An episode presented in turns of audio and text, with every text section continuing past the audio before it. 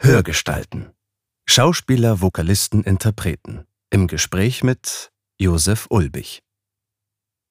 Jeden Tag hören wir sie. Stimmen. Stimmen wie diese. Und dann sagt sie, meine Mutter hört das immer. Und ich so, okay. Sie erzählen uns mal große, mal kleine Geschichten. Sie sind Vertraute unseres Alltags und begleiten uns vielleicht sogar schon seit unserer Kindheit. Und dann haben wir es mal gemacht, dass ich bei ihrer Mutter von ihrem Handy aus angerufen habe, während ich in dem Zahnarztstuhl saß und so gesagt habe, ja, hallo, weißt du, wer dran ist? Doch wer steckt eigentlich hinter diesen Stimmen? Was ist denn seine oder ihre Geschichte? So, jetzt sollte das funktionieren. Die, äh, der Abstand ist immer ungefähr die Armlänge. Mhm. Dann Das gut. ist Richard Barenberg. so Er liest unter anderem die Harry Dresden Romanreihe und die Midnight Breed Serie von Lara Adrian und wollte früher immer mal Winnetou spielen. Genau. Sehr gut. So, schön, dass du da bist. Ja, ich freue mich. Vor allem ist ja Premiere. Das ehrt mich natürlich. Ja. Prost. Prost. Was trinken wir denn hier? Wir trinken einen schönen Gin Tonic, den du toll mit Gurke verziert hast. Ich mag das gerne Ja. mit der Gurke. Und es ist äh, vor allem äh, Monkey 47. Gibt es dazu irgendwas äh, was Besonderes? Verbindest du damit irgendwas? Oder? Naja, Warum hast du den mitgebracht? ich habe äh, über Monkey 47 gesprochen, weil ein Freund von mir, den vor zehn Jahren oder so lange vor diesem Gin-Hype und äh, keine Ahnung, dass man irgendwie Gin nur noch mit der bestimmten Tonic-Water trinken darf, äh, mir den mal gezeigt hat und wir den total lecker fanden und die Flasche vor allem total mochten. Ja. Und er seinen Ziehsohn auch Äffchen nennt und da ist ja so ein kleiner Affe drauf. Und allein deswegen fanden wir die äh, Flasche schon cool. Und, muss ich noch dazu sagen, das hört ja keiner. Ähm, Ich habe jemanden kennengelernt und es gibt äh, eine neue Frau tatsächlich in meinem Leben. Und die hat den zu Hause stehen und äh, trinkt ihn total gerne. Also es ist auch eine kleine Hommage an sie. Ah, sehr schön. Ja, bin ich sehr gerne. Ich trinke ja den ganzen Spaß mit. Du trinkst auch gerne Gin Tonic. Auf jeden Fall. Äh, wir haben diverse durchprobiert, aber ich könnte nicht sagen, das ist mein Lieblingsgin oder so. Ich auch nicht. Aber äh, ich merke immer wieder, dass es einfach sehr lecker ist. Irgendwie. Ich finde es ein gutes Getränk. Zeitlos. Und Johanna trinkt es auch immer. Das stimmt. Ähm, wie geht's dir denn so?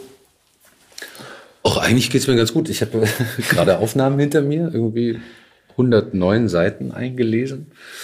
Äh, Vielleicht bin ich ein bisschen müde, verzeih, äh, wenn ich so ein bisschen haderte, aber ich bin gerade total entspannt irgendwie. Hab eine gute Zeit und äh, war noch mal sechs Tage in Griechenland vor zwei Wochen. Hast du Urlaub gemacht? Ja, ich hatte so eine Lücke, wie das ist manchmal als Freiberufler und äh, zum Glück in der Stimmung auch zu sagen, ach komm, und jetzt haust du nochmal ab für sechs Tage und äh, nutzt die Zeit. Griechenland. Äh, ist gerade warm oder wie ist es da? Ich konnte noch im Meer schwimmen. Deswegen, du kannst es ja sehen, die Menschen, die das hören, nicht. Deswegen die frische Bräune. Ich meine, ich habe keinen Vorsprung, aber weißt du ja. Äh, du hast gerade gesagt, du liest, äh, du liest dir was ein. Du bist äh, Schauspieler, Sprecher. Wie kam es dazu? Was, was ist da passiert? Also ich glaube, ich glaube beim Schauspieler habe ich so eher so einen so einen gängigen Weg gemacht. Bin in der Schule mit Theater in Berührung gekommen, hatte mit einem Freund eine englischsprachige Theatergruppe gegründet und unser erstes Stück war von Douglas Adams, The Hitchhiker's Guide to the Galaxy. Und das haben wir dann mit so einer durchgeknallten irischen Sprachassistentin aufgeführt. Und unser Englischlehrer hat sich total gefreut irgendwie. Und dann habe ich in dem kleinen Stadttheater äh, in Bamberg, wo ich aufgewachsen bin, meine ersten Gehversuche auf so einer richtigen Bühne gemacht mit Statisterie, Bühnenarbeit, mal souffliert auf Proben, keine Ahnung, so. Und, äh, und dann meine erste Sprechrolle auch vor der Schauspielschule noch da gehabt. Da war ich der Kammerbedienstete der Lady Milford in Kabale und Liebe. Okay. Und mein Text war, äh, Herr Major von Walter, darf ich ihn abweisen? Sehr wohl, Milady. So, irgend sowas. Das große Milady Malady-Ding. Ja. Ja. Äh, auf deiner Homepage steht, dass du ja aber vorher. Auf der sie seit 2002 nichts mehr getan hat, ja? ja, seit 2002 steht da auch wirklich nichts Ja, mehr drauf. Muss ich mal Hast du, renovieren. dass du noch äh, äh, vorher Theaterwissenschaft studiert hast? Das stimmt, ja. Ich habe äh, so eine kleine Parkschleife nach dem Zivi gemacht, äh, wo ich mir noch nicht sicher war, was so genau wird und, äh, und mich so äh, keine Ahnung, ich habe mich für Psychologie beworben, für Publizistik äh, und eben auch für Theaterwissenschaft und Philosophie. Und, ähm, und habe hab das aber eher von den Städten abhängig gemacht. Ich wusste, ich wollte nach äh, entweder Köln, Berlin ja. oder Hamburg. Und München ist es dann geworden. Ja. ich wollte gerade sagen, es war doch die LMU. Ja, ja, genau. Lustig. Ja. Äh, Zivi, was hast du im Zivi gemacht? Ich habe Zivi in Bamberg bei der Lebenshilfe gemacht und habe damit äh, also mit schwer und schwerstbehinderten im Werkstattbereich gearbeitet. Also auch ein bisschen Pflege. Und da habe ich äh, auch eine Theatergruppe gehabt mit einem Sotzpad-Studenten zusammen. Und zwei Stücke gemacht und einen Film gedreht mit denen. Das zieht sich also durch. Ja, irgendwie schon. Aber deswegen ist es nicht so langweilig. Aber mit dem Sprechen wollte ich erzählen. Das mhm. war ja eher, eher so ein, naja, Zufall kann man nicht sagen, aber die geschätzte Kollegin äh, Vera Telz, eine gute Freundin von mir, mhm. ähm, du kennst sie ja auch, mhm. ähm, und wir kennen uns noch vom Theater in Rostock. Und äh, sie ist ein Jahr vor mir nach Berlin gezogen und irgendwie haben wir immer Kontakt gehalten über all die Jahre. Und ähm, dann hat die halt, wie das halt so ist bei mir, immer mitgekriegt, dass das immer so up and down und mhm. Äh, dann, weiß ich, machst du Jobs, die zu wenig Geld bringen, dann spielst du Theater, gibst mehr Geld aus, als du einnimmst und äh, und hat aber auch mitgekriegt, dass ich ab und zu mal Lesungen mache und so vor mhm. Leuten und hat schon immer mal gesagt, Mensch, probier das doch mal und so. Und lazy wie ich war, habe ich nicht so richtig drauf reagiert. Und dann hat sie mir in Absprache mit Steffi Dreckmann von der Lauscher Lounge, haben die beiden, und Steffi kannte ich ja damals noch nicht, haben sie mir einen Termin gegeben, wo ich einfach dahin kommen sollte und, äh, und was einlesen sollte. Und ähm, genau, und dann hat es so von alleine seine Fahrt aufgenommen. Und Vera war der, der Impulsgeber und der Auslöser und, und Steffi, der ich auch sehr, sehr dankbar bin, äh, hatte mich immer munter vorgeschlagen, mich beraten und äh, genau, und deswegen kommt es auch, dass so im Grunde die Lauscher Lounge mein Theater geworden ist. Mhm. So, also weil es eben über die Gruppe funktioniert, ein Ensemble ist und äh, und ich eigentlich die ganzen Leute ja mag und das auch irgendwie brauche, um äh, ja gern zur Arbeit zu gehen, wie jeder andere auch und und äh, auch irgendwie um gut zu sein. So. Aber das heißt, Theater und Film- und Fernsehsachen sind nicht mehr so viel da? Äh, oder würdest du das noch genauso machen? Oder? Es gab so einen Bruch irgendwie. Also mal von Fernsehen und Film ganz abgesehen, äh, was ich schon immer für ein schwieriges Geschäft äh, gehalten habe. Und dann, wenn man so aussieht wie ich, dann sind äh, so Rollenangebote meistens sehr speziell und je low-leveliger man geht, um, umso toleranter wird es tatsächlich. Also ich hatte eine ganze Weile viele so Anfragen von so Seifenoper, Telenovela, keine Ahnung, so, wo es dann gar keine Rolle gespielt hat, dass man irgendwie eine Ethnie erklären muss, weil ich ja halb Indonesier bin. Mhm. Und, ähm, und das war aber zu einer Zeit, wo ich das warum auch immer nicht machen wollte. so. Aber mit Theater gab's dann auch, ich habe halt viel Stadttheater gemacht und, äh, und Staatstheater und so ein Kram und äh, Entwicklungsprojekte und so. Und da gab's für mich dann irgendwann mal den Punkt, wo ähm, ich so ein bisschen gefrustet davon war und irgendwie neue Perspektive gebraucht habe. Und von innen heraus äh, konnte das nie, nicht so stattfinden. Mhm. Und dann kam das mit dem Sprechen und das hat es mir ermöglicht, auch mal konsequent so eine Pause zu machen und, äh, weiß ich nicht, einfach mal was anderes zu machen und trotzdem irgendwie mit dem Beruf verbunden zu sein und nur noch ab und zu Theater zu spielen. Aber eine Pause hatte ich tatsächlich dann auch mal gemacht. Ich habe keine Produktion mehr angenommen mhm. und dann so nach einem Jahr mal wieder neue Proben gemacht, was auch ganz schön war, wo ich gemerkt habe, ah, ich bin entspannter und habe nicht mehr das Gefühl, ich muss alles mit irgendeiner komischen Anarchie kontern. Aber das heißt, es ist wirklich so, dass beim Fernsehen dir einfach Rollen angeboten werden wegen des Äußeren und du musst dann irgendwas Ausländisches spielen oder wie läuft das? Hm, nicht nur zum Glück. Ich habe auch schon andere Dinge zum Glück spielen dürfen, aber das passiert ja nicht nur mir. Also es gibt ja, ist ja ein optisches Medium und äh, hm. äh, keine Ahnung, je nachdem, wer da besetzt oder ne, welche, welcher Sender, welche Redaktion, ist es halt ein Typecast und so. Mhm. Und äh, das Problem bei mir darüber hinaus, dass man halt gerne nach Aussehen oder nach so phänotypischen Merkmalen besetzt, ist, dass man mich jetzt nicht so zu einer Ethnie zugehörig sehen kann oder da, da dahin schieben kann. Also ich bin sehe nicht aus wie ein Türke, ich sehe jetzt aber auch nicht aus wie ein wie ein Thailänder oder so oder mhm. oder ein Vietnamese. So und äh, keine Ahnung vor der Kamera habe ich vom Hugenotten über einen Halbthailänder, jemanden aus Venezuela, alles schon. Aber das merkst du dann schon vor Ort, dass es einfach so eine Typbesetzungsdings dann ist, oder? Ja, das merkt man vor allem daran, dass ich dann meistens gezwungen war, mit irgendeinem so Akzent zu sprechen. äh, einfach total fake dann draufgesetzt. Ja. Nein, und das Tolle ist natürlich, dass beim, bei der Arbeit, die wir jetzt machen, dass es natürlich gar keine Rolle spielt, mhm. weil dann ist es die Stimme und die, die, das Spielen mit der Stimme. Und, äh, und so kann ich auch mal Nazi sprechen, mhm. zum Beispiel. Was ich in einem Hörspiel gemacht habe für der Glauk, habe ich so einen autonomen Nationalisten ges gesprochen. Und was ich sehr bereue, dass ich da nicht konnte, Johanna Steiner wollte mich für Brönko, wollte sie mich für so einen NPD-Typen haben, aber ich konnte da leider nicht und ich hätte es so gerne gemacht. Weil das wäre nämlich die Verbindung gewesen, ich mit meiner braunen. Hautfarbe und mache diesen NPD-Heimer. Das stimmt. Äh, Brönko ist ja so ein Live-Hörspiel gewesen. Ne? Genau. Das heißt, das Optische zählt wieder mit dazu. Äh, das heißt, du machst sowohl Hörbuch als auch Hörspiel. Genau.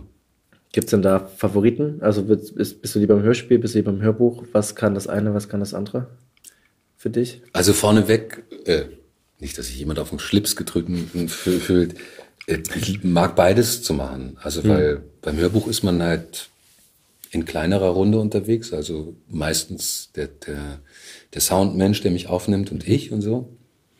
Und beim Hörspiel ist ja die Gruppe meistens ein bisschen größer, wobei es manchmal schade ist, dass man die anderen Kollegen nicht so trifft, weil nicht so viel im Ensemble meistens aufgenommen wird.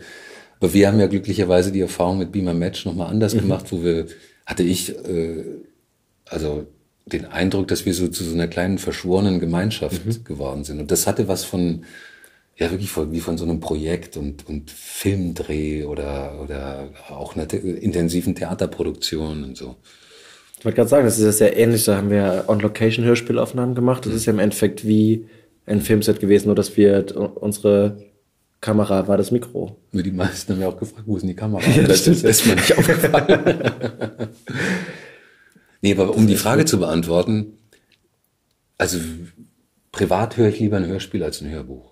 Das heißt, du hörst noch Hörspiele? Ab und zu, ja. Ich bin tatsächlich, das ist die nächste Klammer in meinem Leben, mit hier fünf Freunde, TKKG, äh, drei Fragezeichen vor allem. Und dann war ich ja sehr äh, ehrfurchtsvoll, also bin ich immer noch.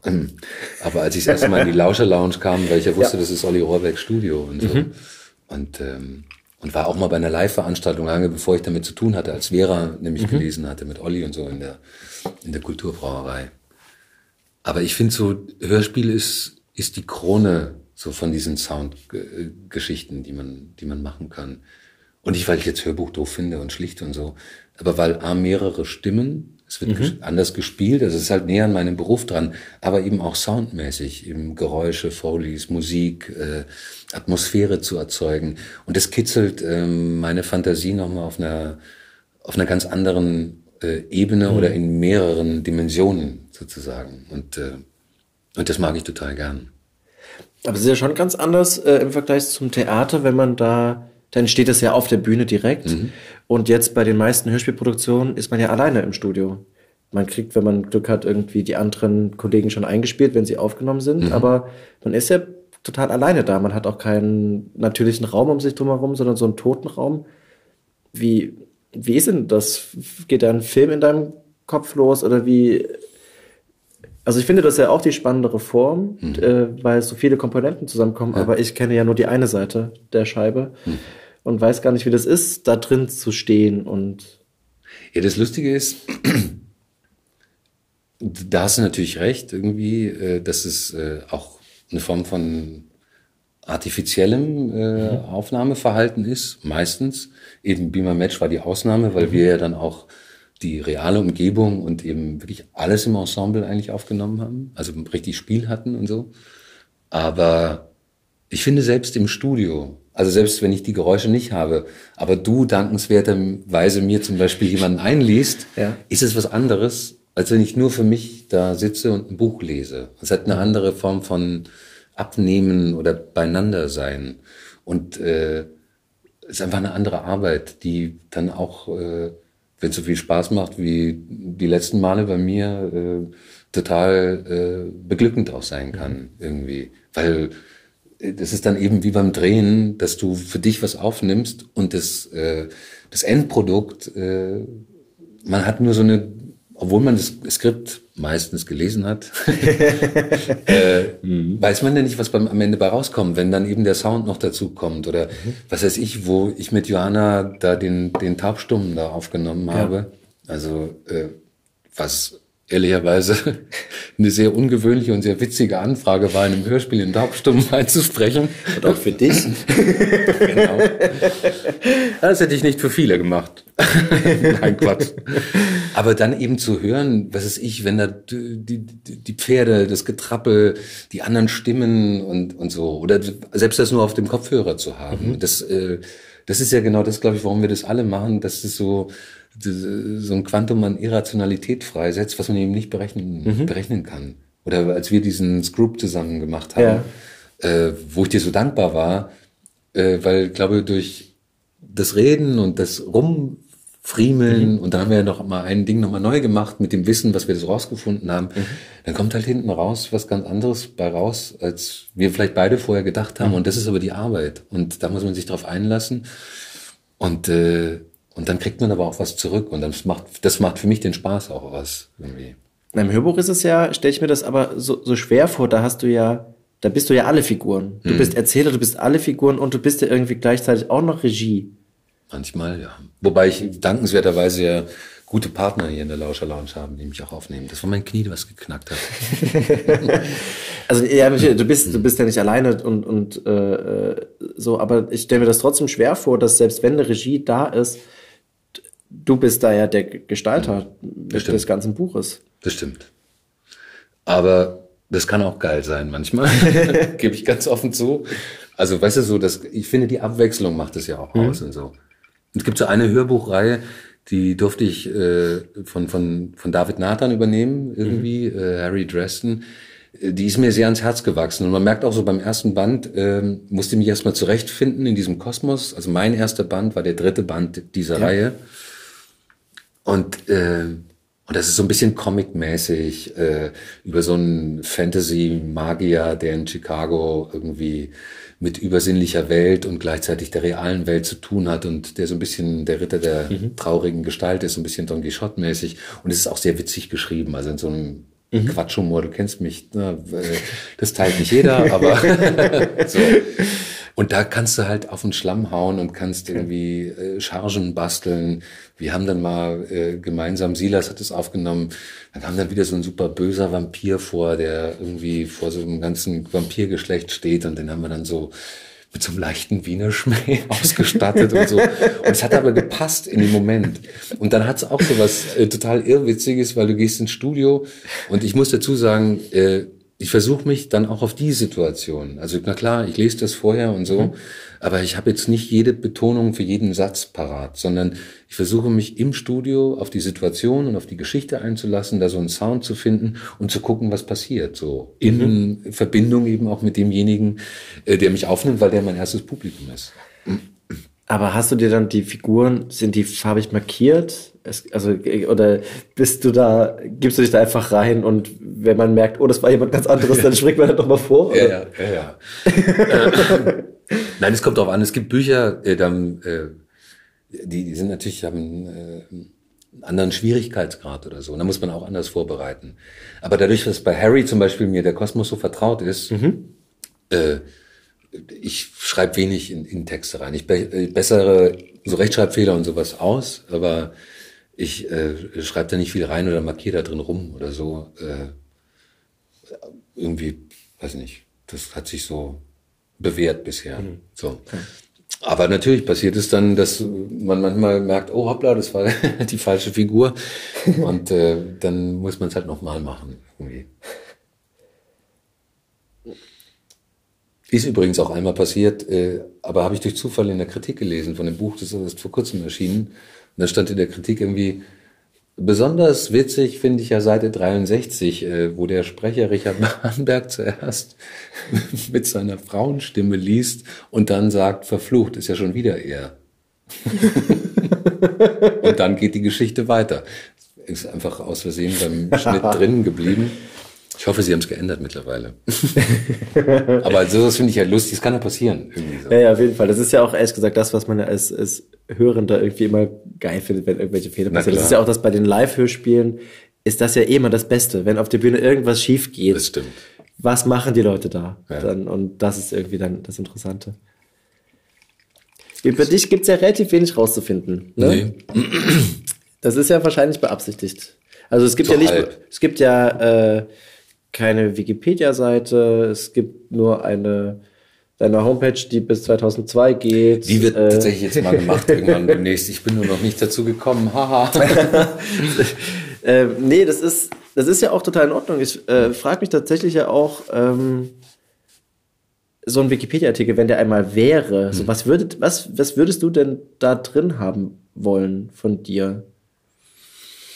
Oh, das ist eine gute Frage. Also ich bin jetzt kein, kein Digitalverweigerer, im Gegenteil, mhm. aber schon auch mit Vorsicht ausgestattet. Also ich habe auch diesen äh, äh, Snowden-Film gesehen und äh, bin da jetzt nicht übervorsichtig. Ich wäre es gerne mehr irgendwie oder mit einer größeren Achtsamkeit, aber äh, da bin ich, ich will nicht sagen zu alt für, aber äh, vom, vom Lebensgefühl zu analog mit manchen Sachen. Also ich habe schon aufgeholt, meine, meine Agentin ist auch total stolz auf mich, dass die letzten sieben Jahre äh, mittlerweile prima per E-Mail kommunizieren kann, Attachments verschicken, Fotos, lalala und so.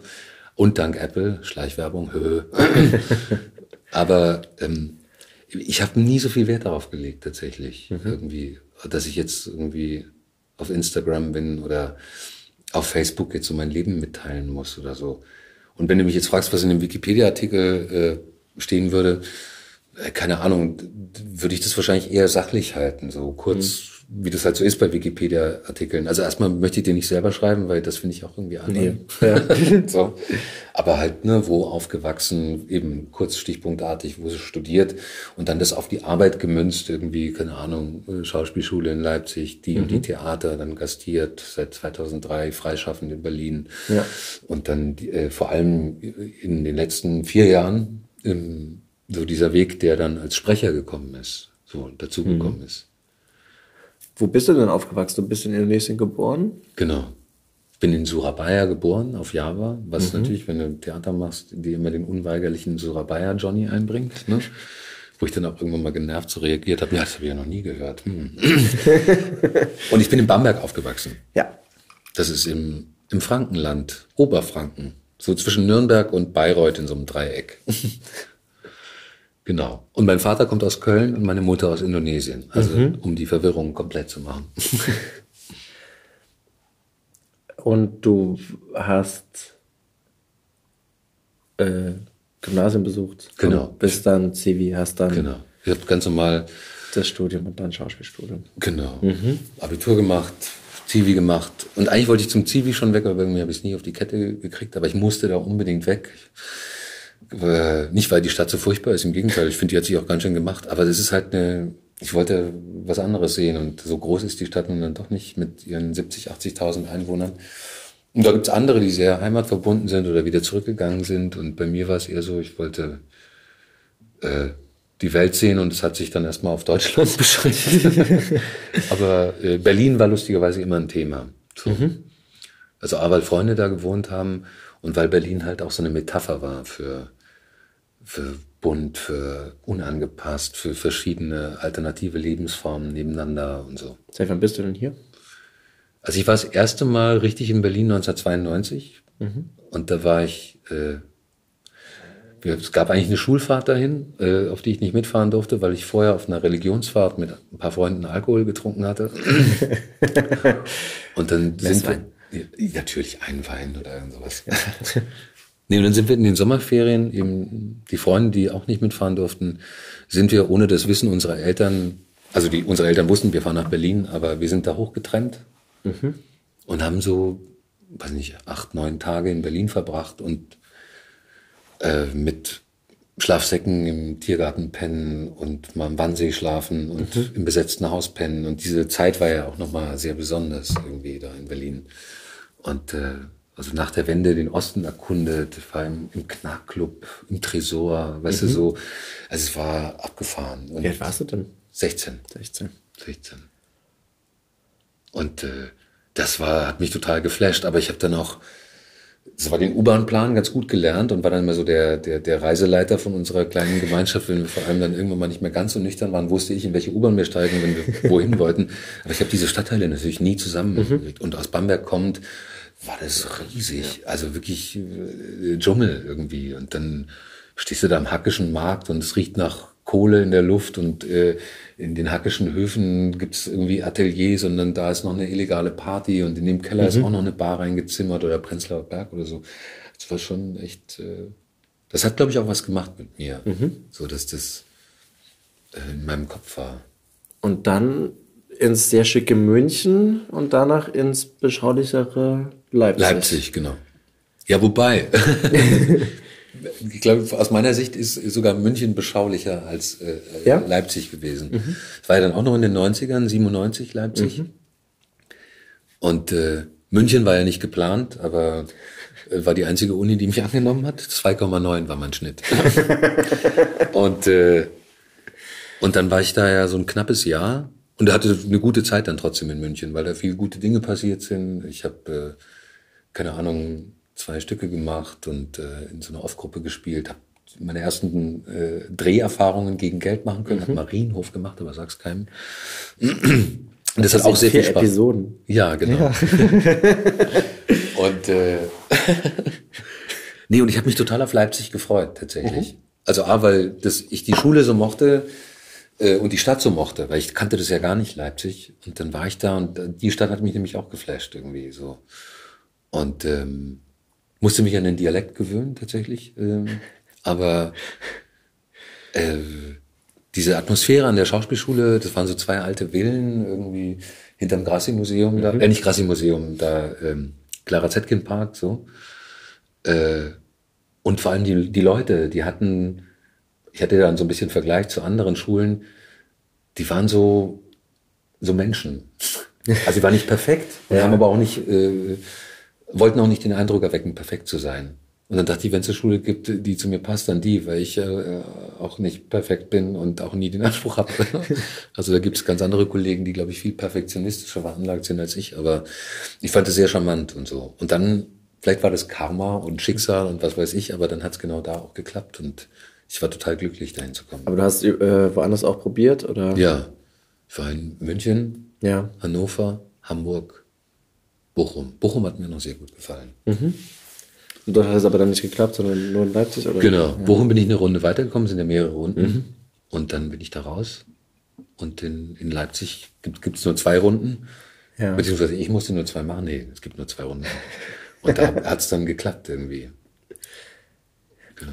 Wie ist denn das, wenn man Schauspieler ist, gerade Theaterschauspieler? Das ist doch ziemlich beziehungsunfreundlich, oder? Total. also, äh, ich kenne das ja nur von ein paar Freunden auch, die Schauspieler sind, dass die relativ zeitig nach der Schule gezwungen sind, rumzureisen, mhm. sich nicht festzulegen auf dem Ort. Mhm. Wenn sie Glück haben, mal für eine Spielzeit irgendwo festangestellt sind, aber das ja. auch nicht so oft ist. Und äh, das stelle ich mir irgendwie schwierig vor. Das ist es. Also ich glaube, es gibt äh, beziehungsfreundlichere Berufe. aber ich glaube, eine ganz andere entscheidende Komponente ist auch, wenn du nach der Schule oder nach dem Studium, ja. wenn man so will, wenn du dann ans Theater gehst, fest von mir aus, oder in diesen Beruf startest, passieren nochmal so viele Dinge, die viel auch von Klassenfahrt haben und äh, äh, so was, ja, was sehr Einnehmendes auch haben, weil du musst dich da reinbegeben und, und Dinge tun und, und äh, dich, also musst du nicht, aber äh, das macht es unweigerlich mit dir, wenn du da Leidenschaft entwickelst. Und das ist auch beziehungsunfreundlich, vor allem wenn du eine mhm. Beziehung hast mit jemandem, der das nicht macht und der das nicht ja. teilen kann. Und das ist dann schwierig irgendwie, ähm, äh, weiß ich nicht, ja, das äh, das macht, äh, ist eine Egozentrik, die gar nicht bewusst stattfindet, aber trotzdem stattfindet. Mhm. Und ich weiß, meine damalige Freundin, die das mitgemacht hat, mit, ich war in Weimar am Theater mhm. und dann in Rostock, äh, die zum Glück auch äh, die nicht für voll genommen hat. Und für mich war das toll, sie zu haben, weil sie was völlig anderes gemacht hat irgendwie. Mhm äh, dann später bei der UNO gearbeitet, hat einen PhD gemacht in, in äh, International Politics. Also so, das war die Erdung auch, weil das nämlich genau die Gefahr ist, auch mit dem Beruf. Das kann der, äh, weil die meisten oder viele Leute irgendwie glauben, das sei das Wichtigste von der Welt und äh, manchmal dazu neigen, andere Realitäten auszublenden, eben aufgrund einer bestimmten Form von Egozentrik. Und äh, da wurde mir zu Hause zumindest die Füße schon wieder auf die Erde gestellt. So. Das würde ich nämlich auch äh, fragen wollen, wie das denn so ist. Man steht auf der Bühne und ist das nicht auch so, also ist Theater nicht manchmal auch noch so ein bisschen Selbstzweck? Also äh, hast du das Gefühl, eigentlich mit dem Sprechen mehr zu erreichen oder ist auch das nur die pure Bespaßung oder das ist ja immer das Problem mit Schauspielerei irgendwie, dass und auch mit das, was, was ich ja hier auch mache, mit so, ja, ist das, was wir hier machen, sinnvoll? Mhm. Also treibt dich sowas um? Oder Total. Also da hast du genau den Nerv getroffen. Das war der Grund, warum ich eine Pause gebraucht habe. Mhm. Weil ich vor dem, vor dem System, nicht vor der Sache des Theaterspielens, aber da habe ich mega äh, den Respekt verloren, weil ich gemerkt habe, wie kommen Jobs zustande, weißt du, so, das ist, hat viel mehr mit Politik zu tun. Dann werden da Konzepte vorgestellt, weil man ja vermeintlich die bessere Welt schaffen will, aber das, was man schaffen will, ist nur meine bescheidene Perspektive die mir oft begegnet ist, aber ist, dass man halt seinen Job behalten will, eine Karriere irgendwie schaffen will. Und diese Dynamiken, die findet man ja in der Gesellschaft wieder. Und das mhm. ist so, wo ich dann irgendwie denke, du kannst ja nicht irgendwie Wasser predigen und selber Wein trinken mhm.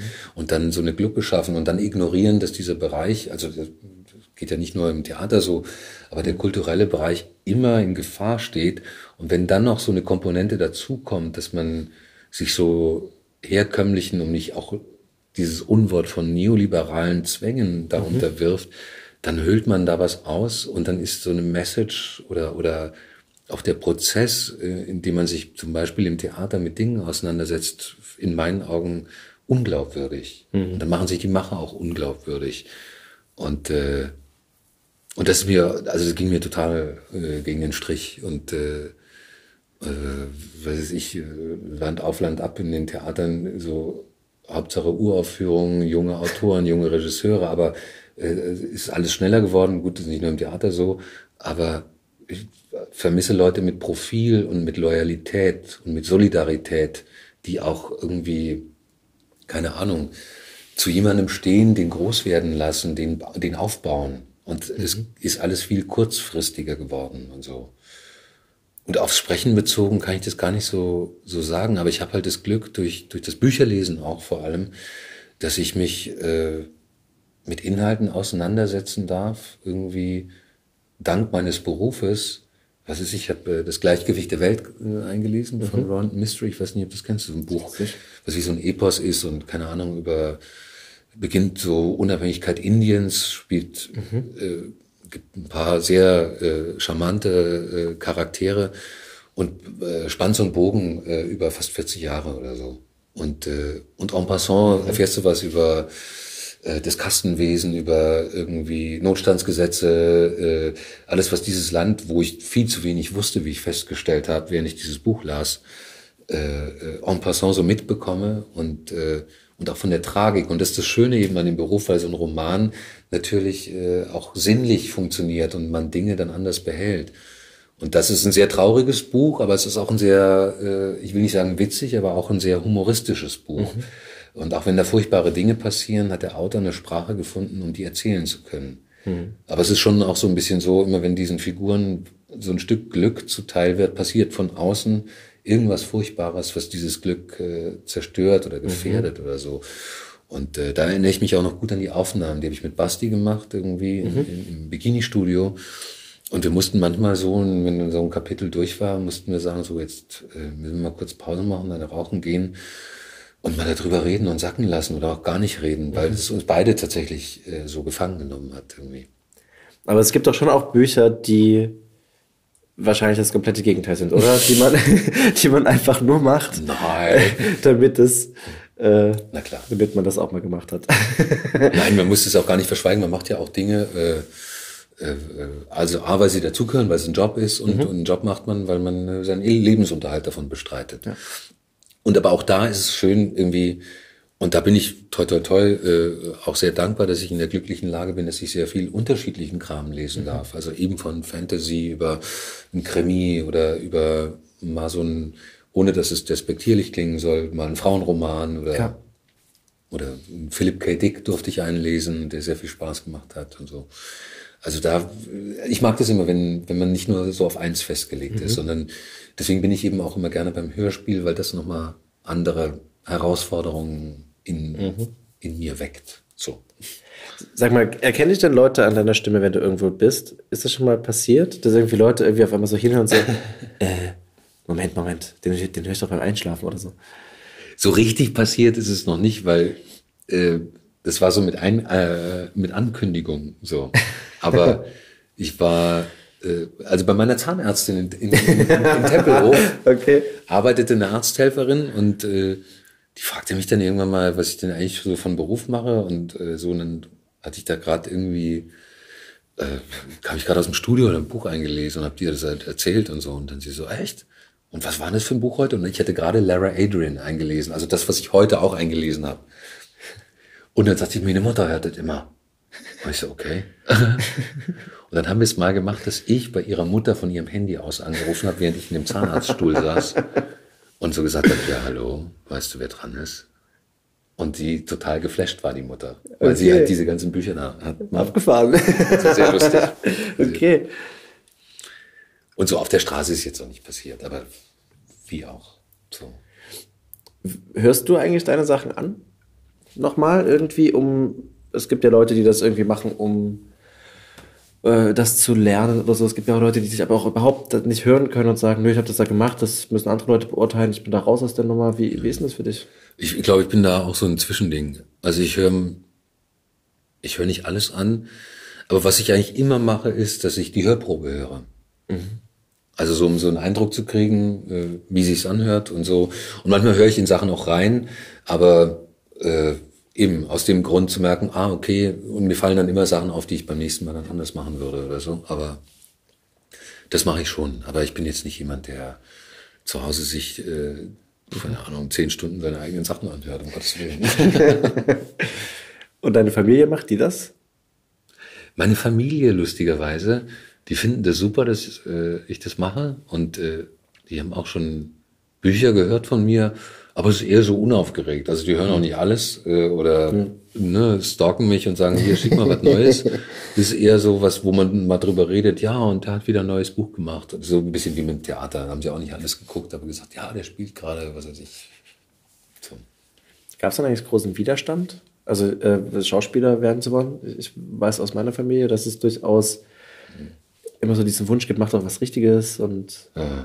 irgendwie ist das doch blöd. Und es gibt ja auch sehr, sehr viele Kollegen von dir, die, äh, auch wenn sie gerade ins Sprechen kommen wollen, relativ viel opfern müssen erstmal so und tatsächlich so durch so blöde Jahre gehen müssen mit kein Geld und so. Du hast ja auch mhm. gesagt, dass das auch bei dir schon so war, dass man irgendwie Klar. mehr ausgegeben hat, als man eingenommen hat und so. Das gehört dazu, tatsächlich. Also das kann immer passieren, das kann jederzeit passieren, mhm. wieder so. Also vor allem, wenn man wie ich nicht so gut mit Geld umgehen kann. Aber nee, aber dass man äh, als als äh, freischaffender äh, äh, Künstler in Anführungszeichen, dass man da äh, eben mal äh, Pausen, Lücken hat und so, das kann immer passieren. Also da ich kenne niemanden, auch prominente Kollegen nicht, die jetzt immer und jederzeit gebucht sind. So. Mhm. Aber von zu Hause aus hatte ich keinen Widerstand tatsächlich. Da muss ich äh, echt meinen Eltern ein Kompliment machen ähm, die haben, die wollten ein Commitment sehen. Also mhm. das äh, bei uns, ich habe noch zwei Brüder, bei uns allen dreien, das, das, was wir machen, dass wir auch was dafür tun. Und da sie das ja schon während der Schulzeit mitgekriegt haben, dass ich da Theater gespielt habe, Statisterie äh, gemacht habe am Theater, auch in München, wobei die da nicht genau wussten, was ich da überhaupt mache, mit Philosophie und Theaterwissenschaft. Ich hatte entspannte sieben Wochenstunden in der Uni, also und Montag und Freitag frei. So.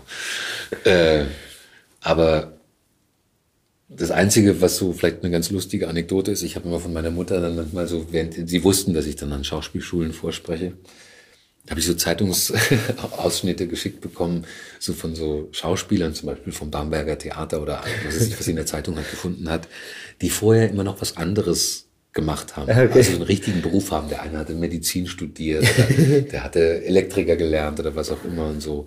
Und vielleicht machst du ja auch erstmal was anderes so. Also es war so die subtile Variante, aber im Grunde haben die mir keine Steine in den Weg gelegt. Und das äh, finde ich sehr respektabel, weil ich es mhm. auch von anderen Kollegen anders kenne, wo man dann äh, gegen große Widerstände ankämpfen muss und so. Gibt es denn Idole irgendwie, die dich da auch weitergetrieben haben oder die dich auch immer noch beschäftigen oder wo du sagst irgendwie, das, das gibt es irgendwie heute so gar nicht mehr, dass jemand so Schauspieler so spricht, so Sachen liest, so ja, irgendwas, es gibt doch irgendwie fast immer Leute, die einen begleiten durch das Leben oder, oder irgendwie einen ermutigt haben, sowas zu machen, obwohl ja. Also Idole würde ich es nicht nennen. Also ich hatte nie so Idole in dem Sinne. Es gab natürlich immer Schauspieler, die ich toll fand und, und keine Ahnung oder Regisseure auch oder so. Aber ich muss sagen, ich finde, was sehr selten geworden ist, aber wonach ich immer gesucht hatte, das ist eher sowas, eher sowas Lehrmeistermäßiges. Weißt du, wo du jemand hast, wo du aufgucken kannst, aufschauen kannst und dem du sehr uneingeschränkt vertraust und von dem man auch annehmen kann. So ein bisschen, mhm äh, sowas Sensei-mäßiges wie, was weiß ich, bei Karate Kid oder so. Ja. aber, und das ist mir nicht oft begegnet, aber so ein paar Mal. Und ich hatte das, äh, vor allem beim Theater, hatte ich das, äh, an der Schauspielschule gab es einen, einen, einen Gastdozenten, der sehr wichtig war für mich. Und ich hatte später äh, in den Ensemble, hatte ich mir immer so einen älteren Kollegen, den ich mochte, rausgesucht. Und äh, den gab es in Rostock irgendwie und äh, da gab es sogar zwei irgendwie, die sich so abgewechselt haben, weil nach einem Jahr ging der eine und dann wurde es der andere mehr so. Und, äh, und das hat, äh, also das habe ich vor allem für die Zeit, da war es Anfang Mitte 20, mhm. äh, hat mir das sehr geholfen, dass man da so ein Korrektiv oder Korrektiv ist das falsche Wort, aber jemand hat, der dir Feedback gibt, der dich supportet mhm. und unterstützt und so. Weil man kann sowieso nicht alles alleine und nicht alles wissen und und vom Typ her war ich auch sehr unsicher am Anfang und äh, und habe das auch diesen Input gebraucht und habe aber auch jemanden gebraucht, wo ich gemerkt habe, boah, dem vertraue ich so. Gibt es, ähm, also du hast uns ja auch äh, Bücher mitgebracht. Äh, wir fragen ja alle, die jetzt hierher kommen, dass sie mal einen Text mitbringen, äh, mit dem sie was verbinden. Mhm. Aber vorher wollte ich noch fragen, hast du irgendein Herzensprojekt eigentlich, wo du sagst, das steht irgendwie auf meiner Liste, irgendwann muss das mal gemacht werden, irgendwann werde ich diese Rolle darspielen, irgendwann werde ich dieses Buch einlesen, irgendwann bekomme ich das und das äh, oder irgendwann mache ich diese Reise oder so. Also gibt es irgendwie dieses ähm, Gibt es da irgendwie noch so, so was, also gerade im, im Sprecherbusiness irgendwie, wo du sagst, eigentlich das, dieses Buch, ich will dieses Buch unbedingt noch, noch machen, obwohl das schon drei Leute gelesen haben, ich könnte es noch viel besser oder ich könnte es noch auf meine eigene Weise oder ich, ich müsste, davon fehlt meine Interpretation oder gibt yeah. es irgendwie sowas, was einen, was du da im, im Regal stehen hast und immer vorbeigehst und denkst so, oh, das ist eine gute Frage. Also sowas gibt es bestimmt. Ich habe nur noch nicht so aktiv darüber nachgedacht. früher war es immer so, ich wollte immer mal Winnetou oder so spielen. Weil ich hatte früher lange Haare bis zum Arsch irgendwie. Okay. Und äh, so, das war dann, warum auch immer, äh, dass eh viele Leute dann so eine Indianer-Konnotation hatten. Aber natürlich gibt's Bücher, die ich gerne lesen würde und auch gerne irgendwie einlesen würde. Ich müsste dann mal, also keine Ahnung, das passiert mir immer, wenn ich ein gutes Buch gelesen habe. Ich habe vor vor ein paar Monaten habe ich von Murakami Gefährliche Geliebte irgendwie mhm. gelesen. Und es war ein, ein super Buch, mhm. was mich sehr berührt hat und wo ich eben diese, diesen Ton von Murakami und diese Melancholie und äh, das habe ich im Urlaub gelesen und es hatte, hat mich geflasht irgendwie so. Mhm. Dann dachte, und da dachte ich natürlich, weil ne, jetzt bist du so viel am, am Lesen, das hätte ich gerne eingelesen. Mhm. Zum Beispiel. Oder, weiß ich nicht. Also das passiert schon, schon öfters mal irgendwie. Zum Beispiel, das habe ich mit Steffi immer gewitzelt, aber ich glaube, das gibt's auch schon als Hörbuch. Es gibt von, von, äh, von dem Sänger von Motorhead, von Lemmy Kilmister, der gestorben ist ähm, äh, vor nicht allzu langer Zeit, gibt's eine Biografie und die habe ich mal für eine mhm. Rolle auch gelesen als Vorbereitung ah, okay. auf der Bühne, die mein Freund der Glauke für mich für die Bühne geschrieben hat tatsächlich ganz voll, also in Schön. der Urführung von ihm. Äh, das ist auch so wieder einer, mit dem ich sehr freundschaftlich und arbeitsmäßig verbunden bin. Wir haben jetzt vor kurzem, also vorgestern in Oberhausen eine Lesung zusammen gemacht mhm. am Theater und so. Äh, aber da hatte ich auch gedacht, boah, da hätte ich voll Bock gehabt, irgendwie das zu lesen. Und ich finde auch, das passt auch zu meiner Stimmfarbe. das heißt, Musik ist irgendwie auch ein wichtiger Bestandteil in deinem Leben. Irgendwie ja. begleitet dich das? Ja, es war so ein bisschen verschütt manchmal irgendwie, so, keine Ahnung, manchmal zu sehr irgendwie nach Hause kommen, ablenken oder so. Aber lustig, dass du sagst, irgendwie, ich vor, äh, ja, vor so ein paar Monaten wieder bewusster angefangen, mehr Musik zu hören und und die letzten Jahre bin ich wieder viel auf Konzerte gegangen. Auch äh, eine gute Freundin, Gobby, die mich immer mit auf Konzerte schleppt irgendwie. Und ich bin dankbar um den Impuls, weil manchmal, weißt du, kriegst du den Arsch alleine nicht hoch und dann machst du es nicht. Und so. Das letzte, was wir gemacht haben, war Cypress Hill zusammen mhm. in der Zitadelle vor auch ein paar Wochen. So. Cool, dann hast du hier drei Bücher mitgebracht. Erzähl ja, viel zu viel. Ja, du hast mir ja geschrieben äh, und ich war unterwegs und nicht zu Hause, das muss ich mal vorausschicken, ob es Bücher, Texte gibt, die mich äh, begleiten oder eine wichtige Rolle spielen in meinem Leben. Und da gibt es einige und jetzt habe ich gestern Nacht bin ich nochmal in meinem Regal und was ich dir schon angekündigt habe, Krabat von Ottfried Preußler habe ich mitgenommen, mhm. äh, obwohl ich weiß, dass die Geschichte nicht ursprünglich von Ottfried Preußler ist, sondern in der Lausitz, wenn ich und Kamenz so da die Ecke mhm. äh, einfach aus einer Sage oder so heraus entstanden ist. Aber ich habe als Kind die Ottfried Preußler Variante äh, vorgelesen bekommen, beziehungsweise mhm. selber dann auch gelesen. Und äh, ich fand es ganz toll. Das war, kann auch gar nicht erklären, warum, aber das war so, ich habe das gelesen und, äh, und das klappt jetzt noch. Ich lese das und bin in einer anderen Welt. Mhm. So. Dann gibt's Puderbär. Ja ähm, den ich ganz toll finde. Äh, den habe ich erst äh, später entdeckt, äh, durch eine Freundin auch, die den ganz toll findet. Und, ähm, und was ich da super daran finde, ist, dass es äh, für alle Altersgruppen ist. Also es ist eigentlich Philosophie, was da drin steht. Und Philosophie ab null Jahren, würde ich sagen. Oder ab, sagen wir mal, ab drei, vier Jahren, sobald man dazuhören kann. Und äh, Worte versteht sozusagen. Weil als Erwachsener hat man Spaß daran, das zu lesen mhm. und auch vorzulesen. Und die Kinder haben ihren eigenen, ganz anderen Spaß an den Geschichten. Mhm. Und oft trifft sich das dann auch. So. Mhm. Das finde ich ein großartiges Buch. Und dann habe ich Jack Kerouac mitgebracht, On the Road, was, wo ich leider nur die englische Variante mitbringen konnte, weil äh, die deutsche Variante hatte ich verliehen. Und Freunde, wenn ihr Bücher gern habt, verleiht sie nie, denn sie haben es nicht gern, sie kommen nie wieder zurück. so äh, äh, On the Road und das war so mit mit 16 ging es los. Das ist ja, Jack Kerouac ist ein Autor der Beat Generation, Allen Ginsberg, Burroughs mhm. und so. Und sind so ein bisschen die geistigen Väter der späteren Hippie-Bewegung.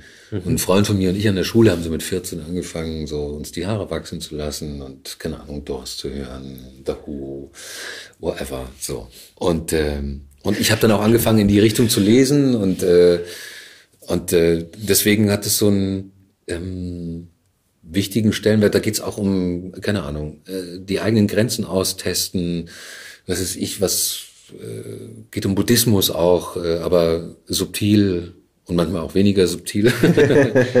aber es geht halt um, um Aufbruch und Dinge in Frage stellen und äh, ja auch äh, äh mit gesellschaftlichen Konventionen manchmal zu brechen, mhm. um, um keine Ahnung, weiterzukommen.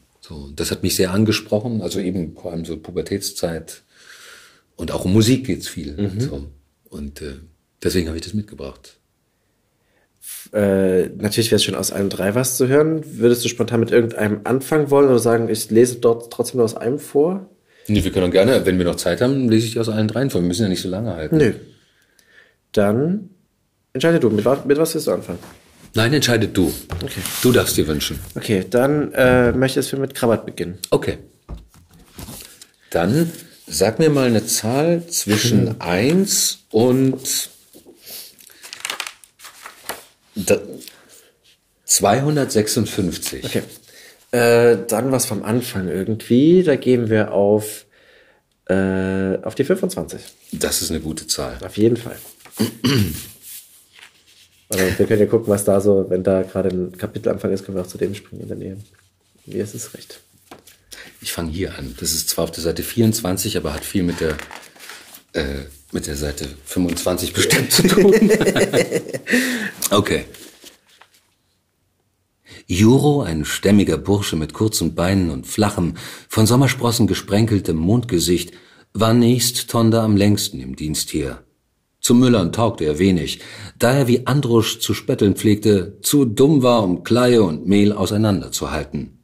Und dass er nicht längst aus Versehen ins Mahlwerk gestolpert und zwischen die Steine geraten sei, das verdanke er nur dem Umstand, dass Dummheit und Glück ja mit Vorliebe Hand in Hand gehen.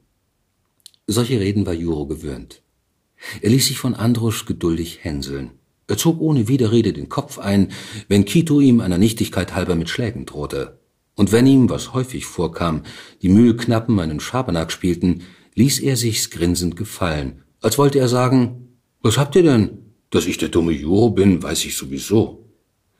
Bloß für die Hausarbeit war er nicht zu dumm. Da jemand auch diese Dinge erledigen musste, waren es alle zufrieden, dass Juro sie ihnen abnahm. Das Kochen und Spülen, das Brotbacken und das Heizen, das Fußbodenschrubben und Treppenscheuern, das Staubwischen, Wäschewaschen und Bügeln und alles andere, was es in Küche und Haus zu tun gab. Die Hühner, die Gänse und Schweine versorgte er obendrein. Wie Juro mit seinen vielen Pflichten zu Rande kam, war dem Jungen ein Rätsel. Die Mitgesellen nahmen dies alles für selbstverständlich, und vollends der Meister behandelte Juro, als ob er der letzte Dreck sei. Krabbert fand das nicht richtig, und einmal da hatte er eine Ladung Holz in die Küche gebracht, und zum Dank steckte Juro ihm, nicht zum ersten Mal übrigens, einen Wurstzipfel in die Rocktasche. Einmal sprach er ihn rund heraus darauf an. Ich versteh dich nicht, dass du dir alles gefallen lässt. Ich? fragte Juro verwundert. Ja, du, sagte Krabbert. Der Meister springt mit dir um, dass es eine Schande ist, und die Burschen verspotten dich. Tonda nicht, wandte Juro ein. Und du auch nicht. Was ändert das? widersprach ihm Krabbert. Ich wüsste mir schon zu helfen, wenn ich an deiner Stelle wäre.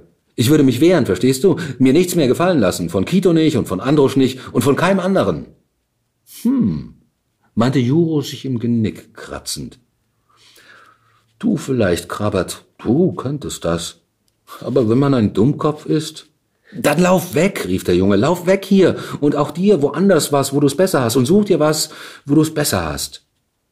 Weglaufen? Juro wirkte für einen Augenblick gar nicht dumm, nur enttäuscht und müde. Versuch das mal, Krabat, hier wegzulaufen. Ich hab keinen Grund dazu. Nein, brummte Juro, gewiss nicht. Und hoffen wir, dass du nie einen haben wirst. Ich schließe daraus, dass du das kennst und auch gerne magst. Ich äh, kenne ganz viele Sachen von Alfred Preußler.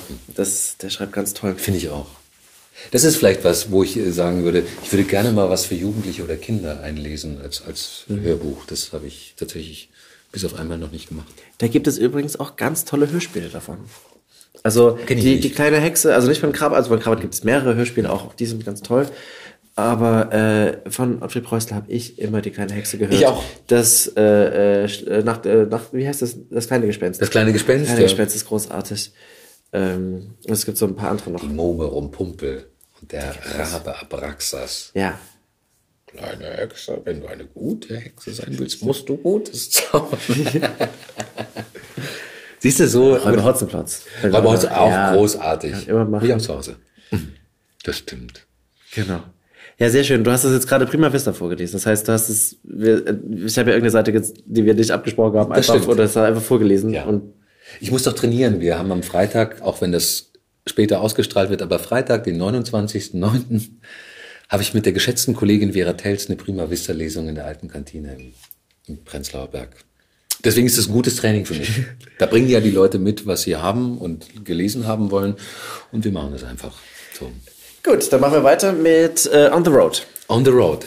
Das ist leider auf Englisch äh, und das wird Prima Vista bestimmt nicht so klappen. Wollen wir das gleiche Spiel nochmal machen?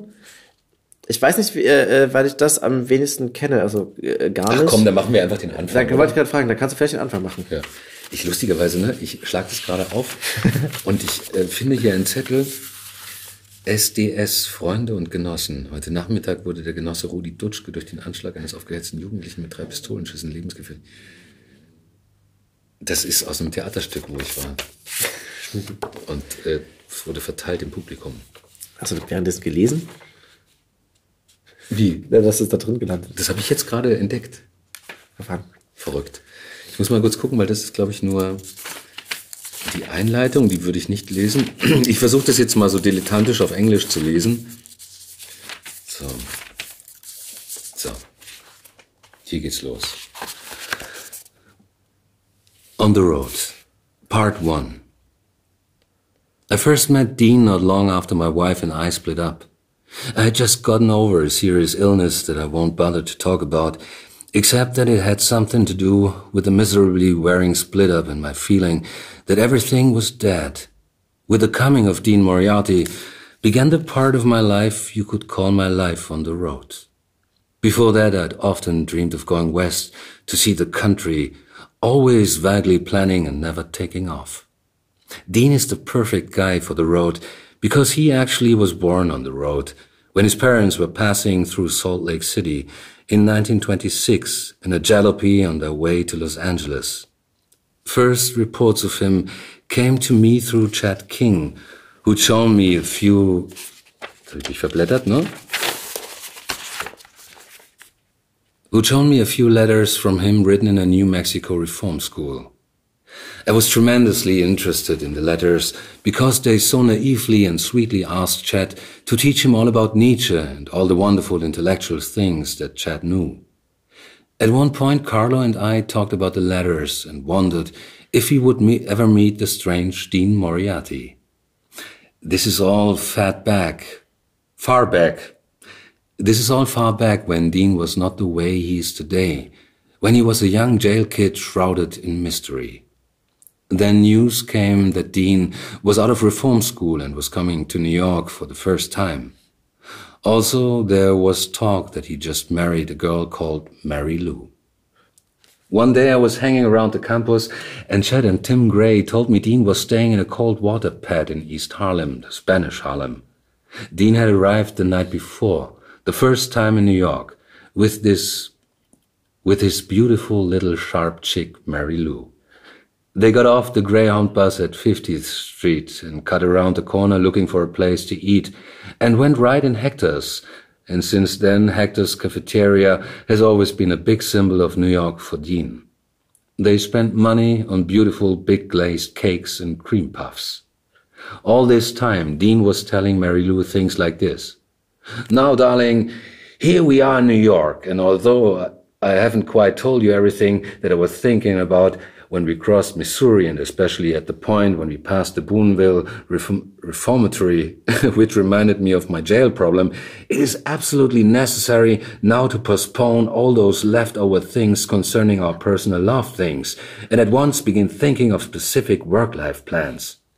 And so on in the way that he had in those early days. So. Weiter kann ich nicht mehr, sonst blamier ich mich noch weiter. absolut nicht blamieren. Ja. Wie ist es denn auf Englisch zu lesen? Ich meine, das äh, wie, wie, gehst, wie geht man damit um? Gibt es da irgendeine andere Technik eigentlich? Oder ist es irgendwie, ist das das Gleiche eigentlich nur?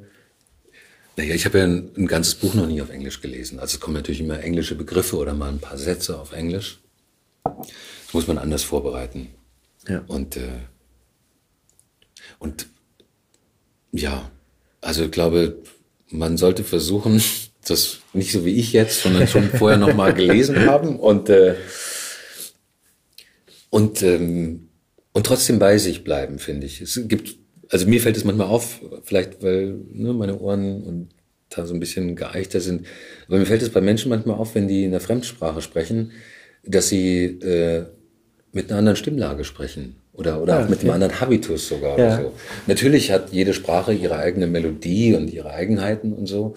Aber äh, keine Ahnung, äh, wenn man nach was zu essen fragt, ist eigentlich egal in welcher Frage, sondern man fragt halt nach was zu essen. Ja. Und äh, aber das heißt, du liest englische Bücher auch einfach zu Hause und nicht so oft, aber manchmal. Ich habe zum Beispiel den Paten habe ich auf Englisch gelesen, war auch Zufall. Bin ich von Amerika zurückgeflogen und habe mir einfach was zu lesen in dem Bookshop da am, am Flughafen geholt und dann war es halt der Pate. Godfather. Genau. Und das ist super easy zu, zu lesen, weil es Okay. also nicht besonders, äh, keine Ahnung, nicht voller Fremdworte oder sowas ist und der so einen guten Duktus hat auch, wo man so easy readermäßig da reinkommt. Und das ist einfach ein tolles Buch auch. So. Und jetzt, äh, dank Netflix und äh, Amazon Prime und so, gucke ich manche Serien und Filme auch im Original. So. Also was ich sehr mag, tatsächlich. Auch wenn es quasi gegen meinen Stand geht. Äh, äh, ich bin mir jetzt nicht so schade, auch synchronen äh, anzuhören, aber manchmal mag ich das gerne, äh, einfach die, die echten Stimmen zu hören von den Leuten, die da sprechen. So. Machst du eigentlich Synchron? Nee. ich habe es ein paar Mal gemacht und äh, äh, mal ausprobieren dürfen, aber äh, keine Ahnung, vielleicht mache ich noch mal synchron, aber irgendwie war das jetzt nicht so mein vorrangiges Ziel. Das äh, erfordert, muss man dann auch eher, äh, fairerweise dazu sagen, äh, auch viel Zeit, wenn man sich so da reinarbeiten möchte und so. Gut, dann haben wir noch übrig Puderbär. Puderbär Das ist ein sehr, sehr schöner Abschluss. Ja. Darf ich da? Äh, bitte, da habe ich, was nämlich- da habe ich nämlich eine äh, Favorite-Geschichte. Wo ist sie denn? Das ist nämlich das vierte Kapitel, in welchem IA einen Schwanz verliert und Puh einen findet. so. Der alte graue Esel IA stand allein in einem distelbewachsenen Winkel des Waldes, die Vorderbeine gespreizt, den Kopf auf eine Seite gelegt und dachte über alles nach. Manchmal dachte er traurig bei sich, warum? Und manchmal dachte er, hm, wozu? Und manchmal dachte er, inwiefern? Und manchmal wusste er nicht so recht, worüber er nachdachte. Als also Winnie der Pooh herangestapft kam, war er sehr froh, weil er ein bisschen mit Denken aufhören konnte, um in düsterer Weise Wie geht es dir? zu ihm zu sagen. Und wie geht es dir? sagte Winnie der Pooh. Ia schüttelte den Kopf von einer Seite zur anderen.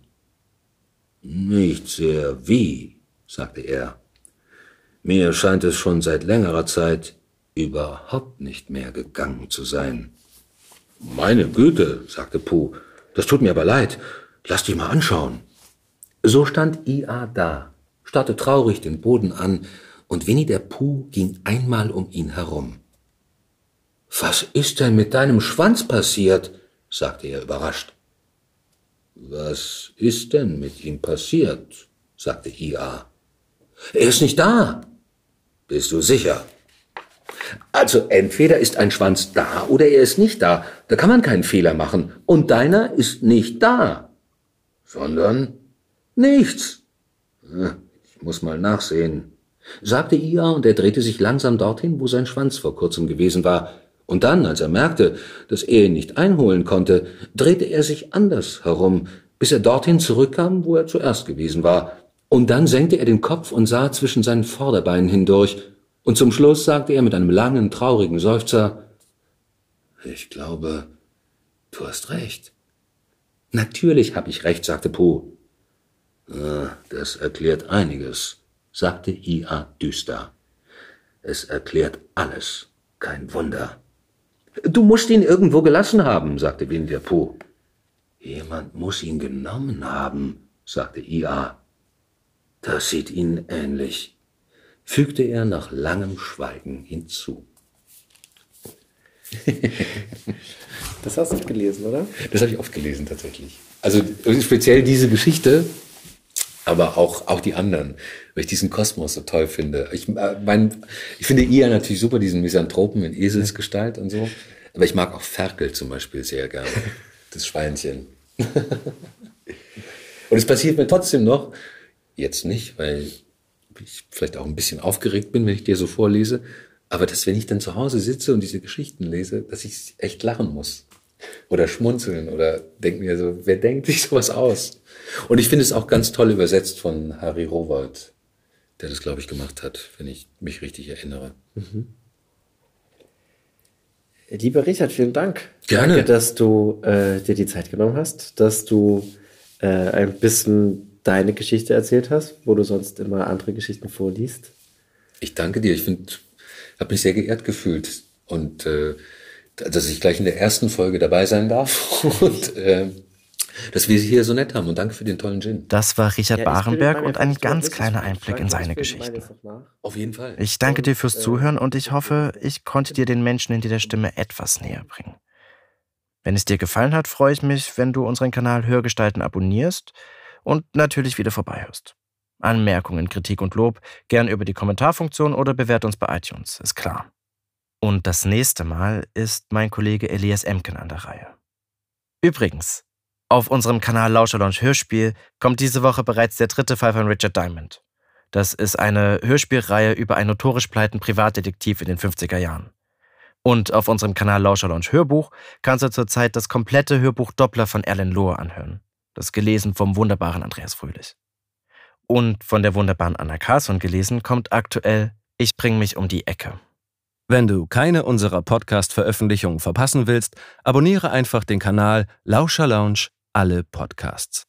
Also, ahoi, ciao, tschüss und bis zum nächsten Mal bei Hörgestalten. Shh.